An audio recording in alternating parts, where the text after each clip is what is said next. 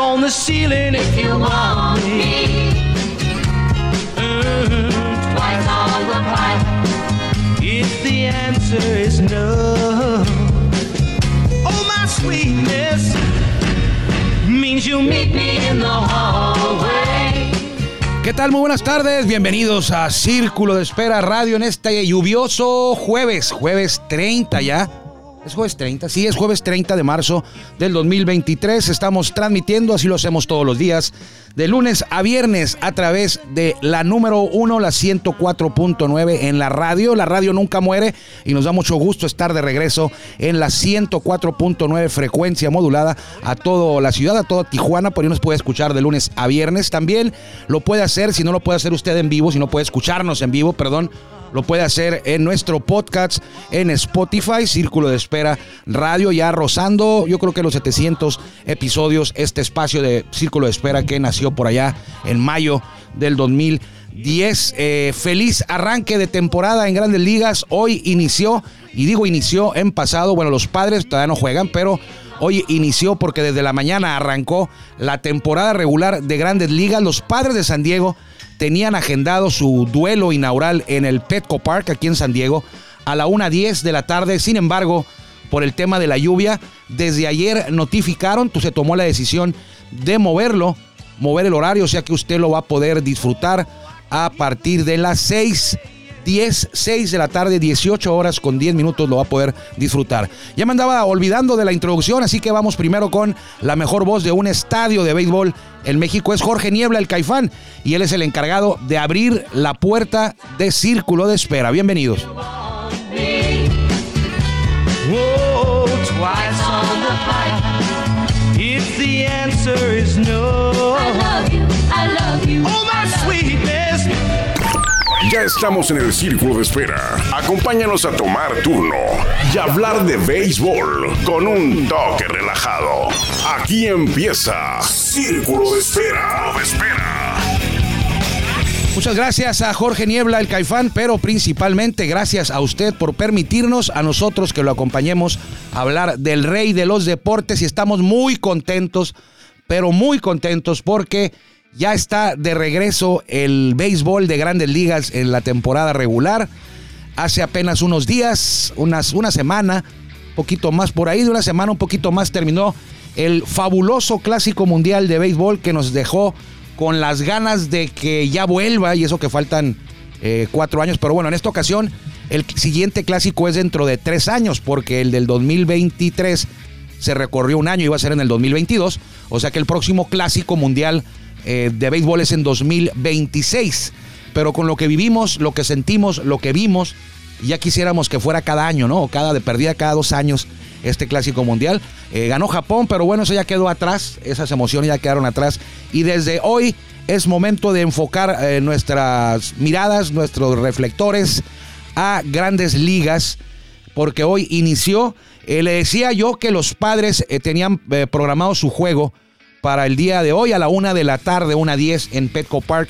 Sin embargo, por la cuestión del clima y para hacer un poco más cómodo eh, la experiencia para la gente que va a estar en el estadio, que va a estar lleno, eh, se decidió, se tomó la decisión ayer de, de mover, de retrasar unas horas el juego, cinco horas el juego se retrasó y va a iniciar a las 6 con 10. Mejor, ¿no? Así usted ya salió del trabajo y lo puede disfrutar en la tarde el juego.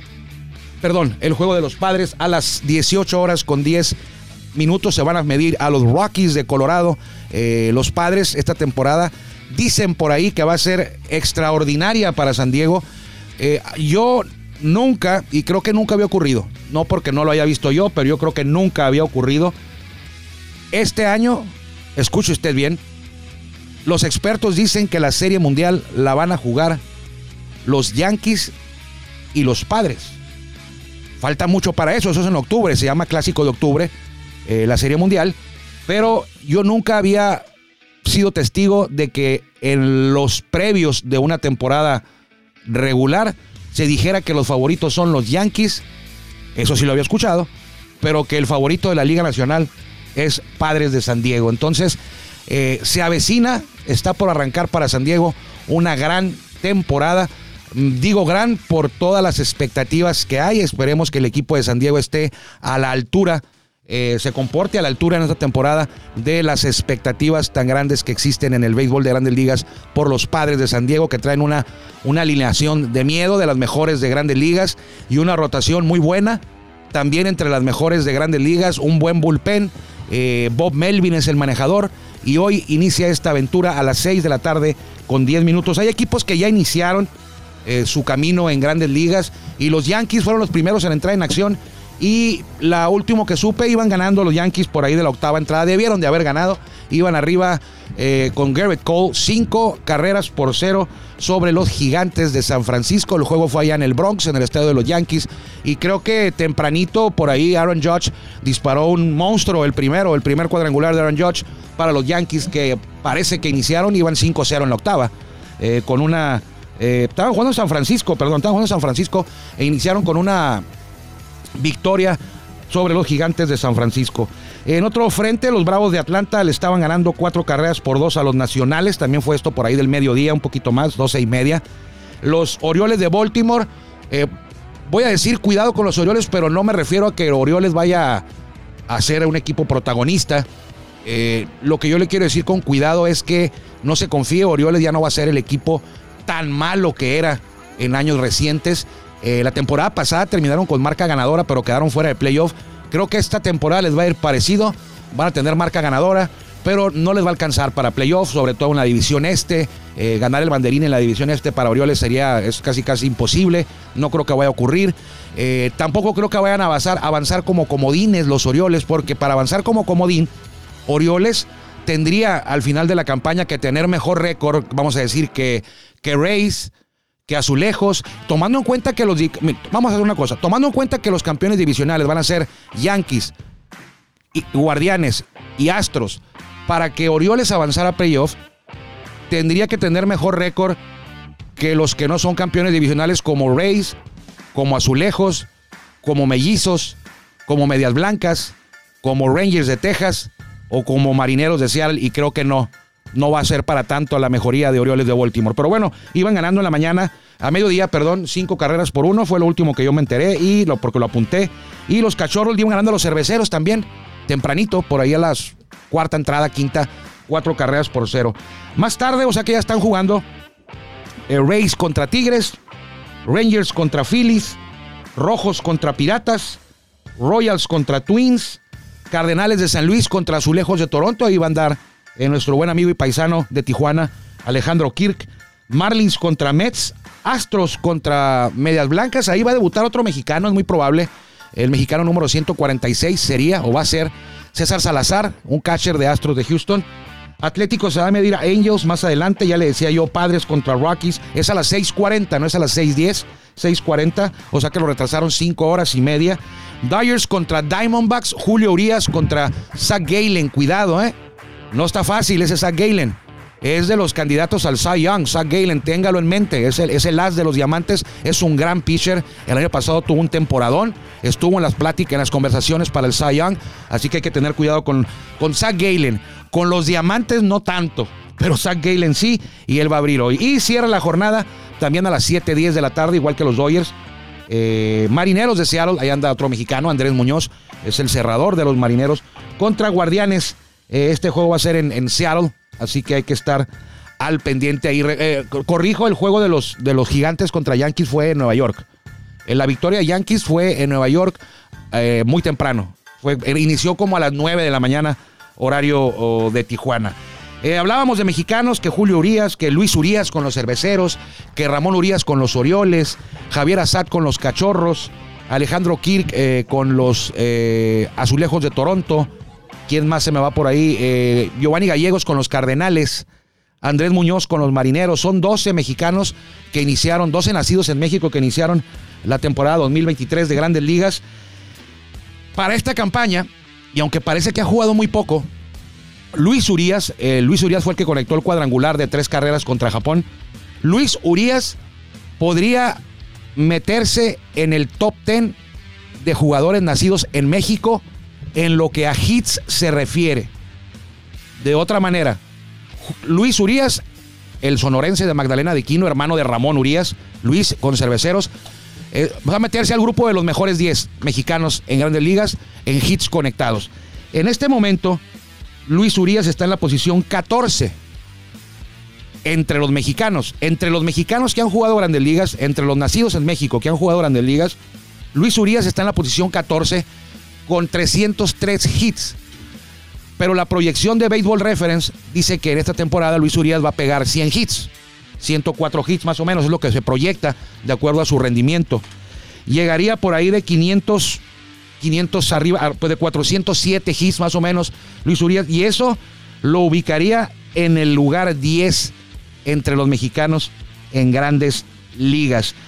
Si se cumple ese vaticinio de Baseball Reference que va a conectar, dicen que va a conectar 106 hits, Luis Urias va a llegar a 410, superaría Alfredo, a Alfredo Amézaga que tiene 348, que se quedó con 348, superaría a Karim García Karim García conectó 352 hits en grandes ligas.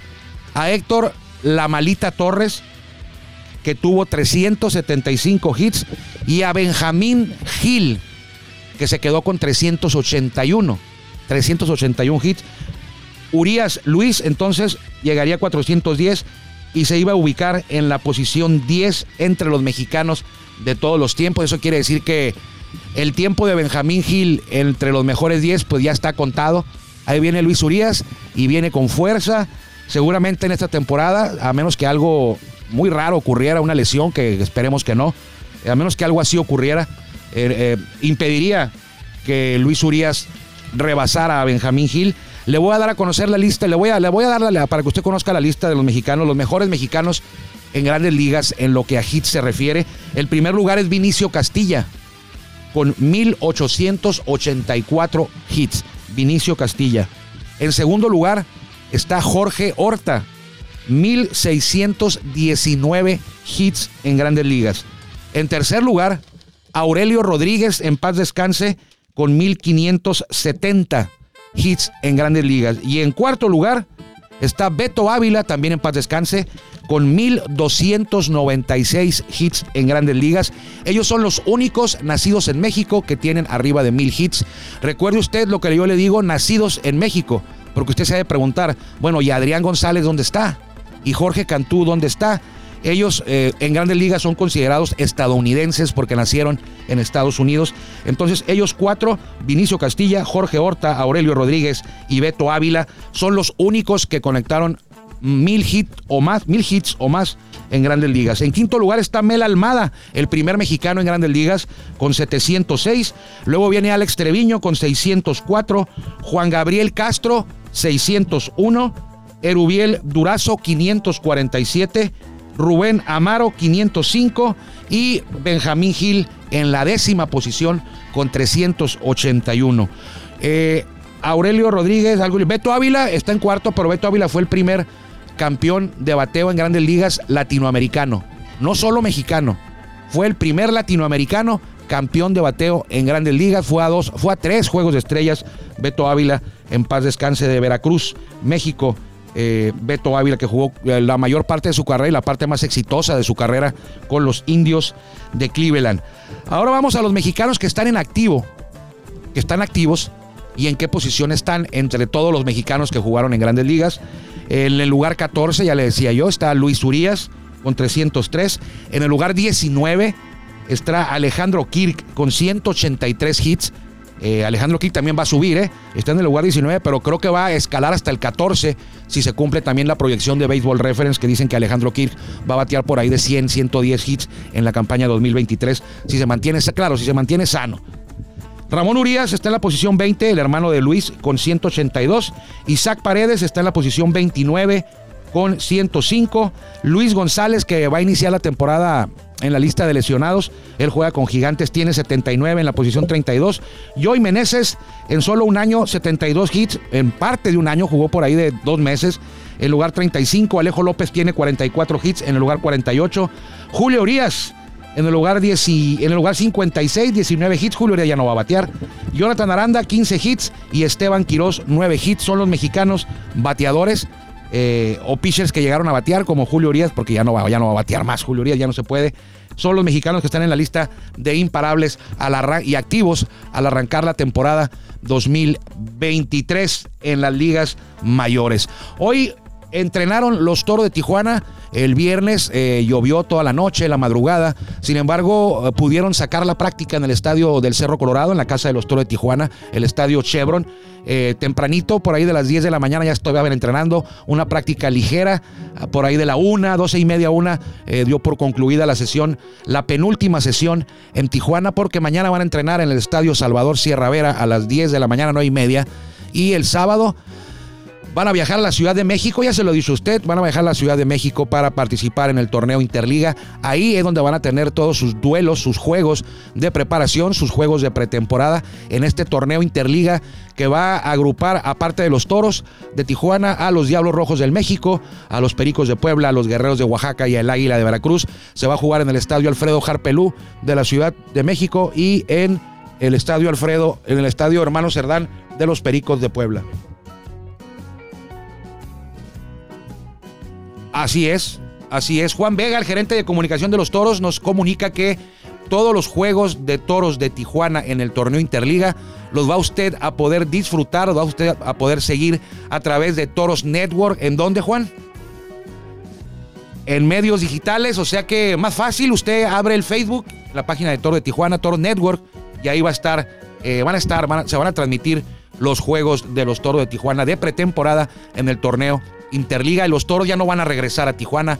De ahí del torneo Interliga termina el 17, van a tener otro juego de preparación aparte del torneo Interliga, creo que el 18 de, de abril y el 19 estarán viajando a Veracruz para inaugurar el 21 la temporada 2023-21 de abril contra el Águila de Veracruz en el Estadio Deportivo Universitario Beto Ávila, precisamente, eh, que fue el que le decía hace rato que el primer campeón latinoamericano de bateo en grandes ligas. Y Toros regresa a casa el 24, viajan para jugar el 25 en la magna, espeluznante, ya sabe usted a qué me refiero, ceremonia inaugural.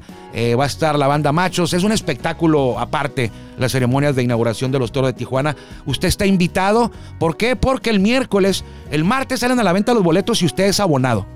Tiene un día de asueto, vamos a decir, un día extra, un día antes, el privilegio de ser abonado, le da, le da la oportunidad de adquirir boletos extras adicionales para la serie inaugural. No se van a vender boletos del día inaugural, va a ser la serie. Usted, usted va a comprar el, boleto para el juego del martes, miércoles y jueves. E incluye, pues claro, la inauguración que es el martes.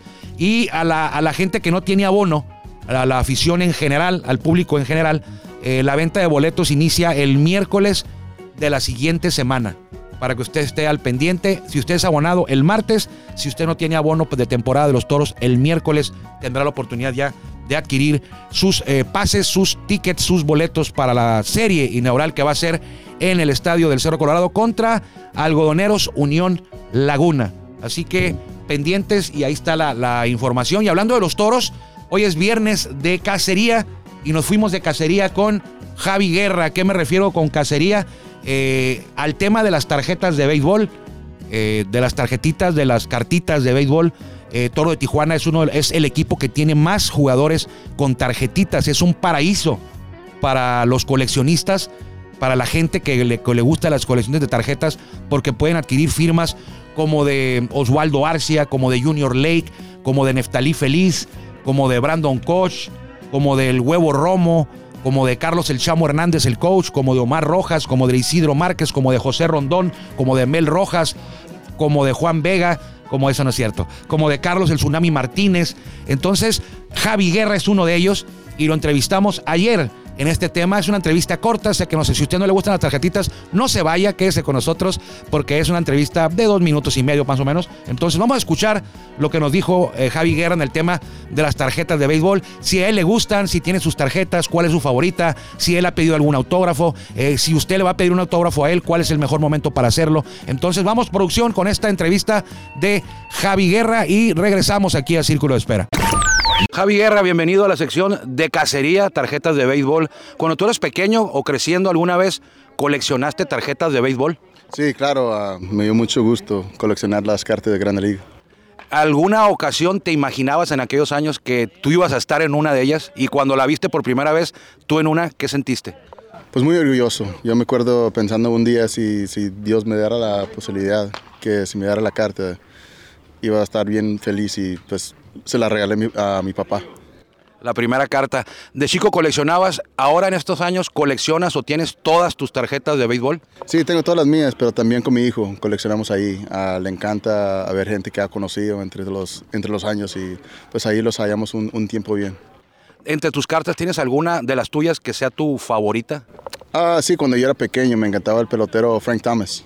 Frank y Big Hurt. El Big Hurt. Yo me acuerdo agarrar, agarrar una carta de él primero y me, me encantó. Él y Dean Palmer eran las dos cartas. Dean Palmer era también jardinero, creo. Creo que era jardinero o primera base. Entre las tuyas, donde sales tú, ¿tienes alguna favorita? La primera, porque era donde yo estaba jugando en la preparatoria. Ah, no tenía camiseta, nada, nomás era blanca. Ah, y pues imagínate jugando en la preparatoria que te hagan una carta de, de Grande Liga. Ahorita que mencionabas, Javi, a, a Frank Thomas, a, Dean Palmer, ¿en alguna ocasión tú cuando estabas en grandes ligas, o antes o después, eh, le pediste un autógrafo en una pelota, en un bate, en un guante, en una tarjeta a algún jugador de grandes ligas? Sí, yo me acuerdo que yo tengo muchos ah, recuerdos, mu- muchos bates, ah, jerseys, cosas así firmadas, pero la que me encantó más fue la de Derek Jeter, porque le tuvo que preguntar en persona antes del juego y luego unos años después fue el gerente ahí en Miami donde estaba jugando y les hablamos un poquito más ahí, pues era como un, un momento bien ah, orgulloso mío. ¿Cuál es el mejor momento para que la gente se acerque? ¿Te gusta firmar autógrafos y cuál es el mejor momento para que alguien que nos está viendo y te encuentre, cuál es el mejor momento para pedirte un autógrafo en una tarjeta de béisbol? En mi opinión, antes del juego, ah, estamos muy, alegres, muy, tenemos mucho ánimo, estamos a ir a, vamos a ir a- adentro a, a comer o algo, pero tenemos tiempo para hablar y para firmar. Ah, a nosotros es un orgullo tener fanáticos que, que piden autógrafos y pues dar para atrás, porque yo me acuerdo lo que se sentía pedir un autógrafo y agarrar uno. ¿En México te, en México te piden muchos autógrafos también? Igual, ah, es igual. Para mí los niños son los mejores. ah, es, es la nueva gen- generación que va a venir a, a jugar béisbol y es importante dar para atrás lo que te dieron también a ti. Vamos a, a que nos firmes unas tarjetitas, las vamos a regalar en este programa de, en el Béisbol Sin Fronteras eh, de Cacerías. Por último, ¿cuál es el lugar o el objeto más raro en el que te han pedido que firmes un autógrafo? Ah, una vez firmé un carro y dije yo, "Eh, no, ya no sirve. Muchas gracias, eh, producción, pero eh, principalmente a Javi Guerra, que ahí hablaba de sus tarjetas, dice que tiene ahí de Derek Jeter algo firmado, eh, las colecciona pues por, sus, por su sí, por su hijo, que es un, como un pasatiempo de su hijo y que hace junto a Javi Guerra. Juntos Javi jugó con los Dodgers, eh, debutó con los Dodgers, tiene varias tarjetas muy bonitas de, su paso con los Dodgers, pero eh, me llama la atención que habla muy bien el español y le pregunté después de la entrevista, oye Javi, ¿y por qué hablas español eh, tan bien si viviste en... est-?" Dice, no, espérate, sí viví en Estados Unidos, pero mis papás son de Musquis, Coahuila, yo nací en Estados Unidos, pero en mi casa pues era, era español, era español, inglés también, dice, pero, pero cuando estábamos en casa, en familia, pues sigue siendo en español. Mis papás ahora están de re- su papá de regreso, está de regreso otra vez en Musquis, eh, Coahuila, y dice que ellos viven en Texas, Danton, Texas vive Javi Guerra, y ahí, ahí vivieron cuando eran niños también con su familia, pero dice que siempre fue español y él habla español eh, a la perfección. Ha habido ocasiones que aquí entrevistamos a jugadores, no voy a decir marcas ni nombres, pero jugadores que, que tienen nombre en español, pero nunca vivieron en México, nacieron en Estados Unidos, tienen familiares mexicanos, pero no hablan español. Hay varios jugadores que tienen años en Tijuana o en la Liga Mexicana de Béisbol y no aprendieron español. Eh, Javi, Javi no, no tuvo, no batalló con eso, pues desde niño, desde niño fue bilingüe. Desde niño aprendió los, los dos idiomas y ahí en la entrevista pues usted lo pudo comprobar casi casi perfecto. Igual que Nick Strack, Nick Strack también y Nick Strack que nació en Oregon es güero, ojo de color y uno espera que, que no hable nada de español y llega uno y le pregunta, oye Nick, ¿te puedo entrevistar? Sí, y, me, y te él mismo te pregunta, ¿en español o en inglés? Y ya le dices, pues si quieres en español. Y haces la entrevista en español y la puedes hacer en inglés. De hecho, en una ocasión, a ver si para la próxima semana la tenemos, le hice una pregunta y le dije, Nick, eh, por favor contéstala en inglés. Y la misma pregunta, ya que termines, la contestas en español para ver qué tan diferente se expresaba y si daba, si daba un, contexto diferente con, alguna con la respuesta en español o con la respuesta en inglés. Sí lo hizo, sí es similar más o menos la idea que, que tienen los dos idiomas, pero sí decía otras cosas en, en- en español eh, diferentes a las que había dicho en inglés, pero la, como, es, como decía, eh, creo que lo decía el Chapulín Colorado, creo que sí, eh, la idea es esa, cuando el Chapulín Colorado se, se confundía, se revolvía ahí con los refranes, ¿no? Entonces el eh, Nick Strack también en inglés era la idea principal, la idea real, y ya en español sí lo entendías parecido, pero lo decía con, otro, con otra manera de decirlo y usaba otras palabras. Pero bueno, vámonos que ya nos dieron, nos vamos a ir porque vamos a ir a ver los juegos de grandes ligas. Lo invitamos más tarde, si usted tiene oportunidad, a las 4 de la tarde, horario de Tijuana, a Béisbol Sin Fronteras, este espacio de, del rey de los deportes de una hora. Y ahí lo que tiene interesante es que nos puede usted marcar en vivo y con gusto tendremos todas sus inquietudes, preguntas, críticas y todo. Vámonos pues, vámonos producción. Es viernes, es jueves, perdón, nos encontramos mañana a ver cómo le fue a Julio Urias, a los mexicanos y cómo terminó la primera, la primera jornada de eh, temporada regular en la gran carpa en las ligas mayores. Que le vaya bien. Gracias por acompañarnos en el Círculo Espera. Nos escuchamos próximamente.